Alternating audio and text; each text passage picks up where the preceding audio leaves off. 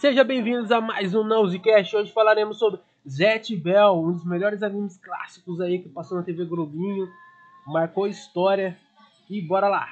A história conta sobre Kiyomaru Takamine, um jovem japonês de 14 anos e seu demônio Gash, mais conhecido como Zet, na versão americana. Que graças a Zeon perdeu completamente a memória do seu mundo e só sabe o próprio nome ainda está, a Gash ainda estava na Inglaterra, ainda não tinha encontrado Kiyomaru. Juntos eles terão grandes aventuras, tentando descobrir mais sobre o passado de, de Zet e as batalhas que ocorrerão ao decorrer da história. Zet conhece Kiyomaru com uma promessa que tinha feito a seu pai de se tornar-se um menino melhor e fazer mais amigos. No desenrolar da história, ele faz uma promessa a Koruro, uma Mamodo que não queria estar na batalha Mamodo.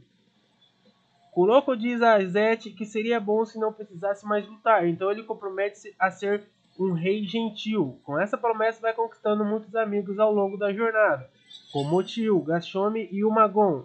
Ao longo da batalha, Mamodo Zete se torna ainda mais forte, fazendo que seus inimigos se surpreendam, surpreendam cada vez mais.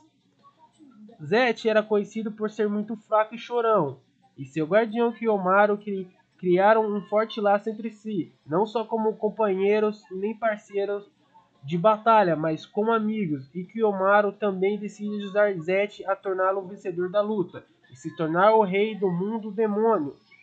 Esse aí foi uma breve, uma breve resumo da história de Zet Bell, um dos melhores animes aí que estreou, além disso estreou na TV Fuji no dia 6 de abril de 2013 e durou até dia 26 de março de 2006, contando com 150 episódios.